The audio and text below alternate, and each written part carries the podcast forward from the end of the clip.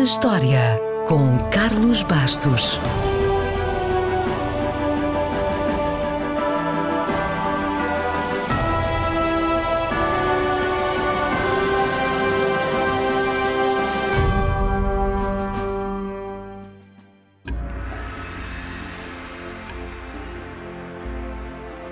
O Antigo Egito, muito graças a Hollywood, projeta logo imagens no nosso imaginário. Pensamos em faraós, em múmias, em pirâmides, em deuses estranhos, em maldições, enfim. Todos temos teorias sobre esses tempos remotos, mas há mitos que, ao contrário da crença popular, não correspondem à realidade. Hoje vamos olhar para alguns desses equívocos. O primeiro é que as pirâmides terão sido construídas com trabalho forçado ou quase só por escravos. Esse mito tem sido perpetuado na cultura popular e a culpa, dizem, foi do historiador grego Heródoto, muitas vezes chamado de pai da história. Mas, na verdade, pode ter sido baseado numa leitura errada do seu trabalho. Hoje, a maioria das pistas arqueológicas aponta para a existência de uma classe trabalhadora de egípcios que trabalhava por equipas e sob a vigilância de um capataz. Mas apesar de existirem muitos escravos, eram homens livres, na sua maioria, homens que precisavam de ter comida na mesa, no intervalo entre as colheitas agrícolas. Também há quem sugira que os antigos egípcios tinham um forte sentido de dever cívico. É possível. Certo é que esses construtores tinham os seus próprios alojamentos e eram bem alimentados e pagos. A cerveja fazia parte do pagamento e parece que ajudou a criar um sentimento de camaradagem entre os trabalhadores. No início do século XX, foram encontradas algumas inscrições de alguns grupos que se autonomeavam como Amigos de Khufu, ou então, gosto muito desta, os Bêbados de Menkauare. O que nos dá a ideia de que eles presumivelmente sabiam como relaxar após um longo dia de trabalho.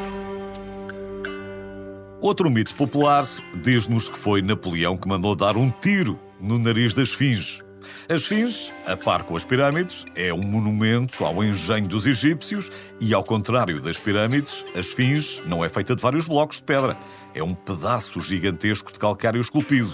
Mas falta-lhe o nariz. Segundo a lenda, teria sido Napoleão Bonaparte, durante a campanha francesa no Egito, que teria ordenado que os seus soldados disparassem um canhão para a Esfinge. Mas não é verdade. Primeiro, porque Napoleão considerava-se não apenas um líder militar, mas um homem de cultura e amante da ciência. Por isso, levou com ele 150 cientistas, engenheiros e académicos para estudarem tudo sobre o Egito Antigo. Segundo, porque uma pintura de um explorador dinamarquês, em 1737, já mostrava as fins sem nariz, muito antes de Napoleão lá chegar. A teoria mais provável é que terá sido um muçulmano revoltado pelo culto a falsos deuses que terá desfigurado as fins já no século XIV. Já agora, outro equívoco sobre as fins é que o seu corpo esteve sempre visível, não é verdade? O corpo esteve enterrado na areia, provavelmente milhares de anos, e só ficou totalmente visível por volta de 1930. Vamos a outro mito. Tutankhamon. Tutankhamon terá sido assassinado o rei Tut, um faraó menor, nunca teria sido famoso se Howard Carter não tivesse encontrado o seu túmulo intacto em 1922. O primeiro e único, até hoje, o que nos permitiu ter uma ideia de como seria um túmulo de um faraó realmente importante. Tutankhamon chegou ao trono em criança e morreu aos 19 anos. Quando fizeram um raio-x à múmia, no século XX, os investigadores viram que tinha fragmentos ósseos no crânio. Alguns pensaram, entre muitas outras teorias, que poderia ter caído da carruagem ou poderia ter sido assassinado por um rival político. Em 2005, os cientistas determinaram que o dano no crânio de Tutankhamon aconteceu depois da sua morte. Ou Howard Carter simplesmente manipulou mal a múmia, ou os egípcios fizeram acidentalmente um buraco no crânio durante o processo de embalsamamento. O que verdadeiramente o terá matado terá sido uma infecção, uma infecção no fémur depois de uma queda. Mas essa é uma teoria muito menos interessante para a internet do que outras teorias da conspiração. Já não há tempo para mais, por isso fico só com mais dois mitos. Um é de que apenas os egípcios ricos eram mumificados, certo? Errado. A prática de mumificação era mais acessível do que se pensava até há muito pouco tempo e às vezes até os animais eram mumificados como touros sagrados ou gatos.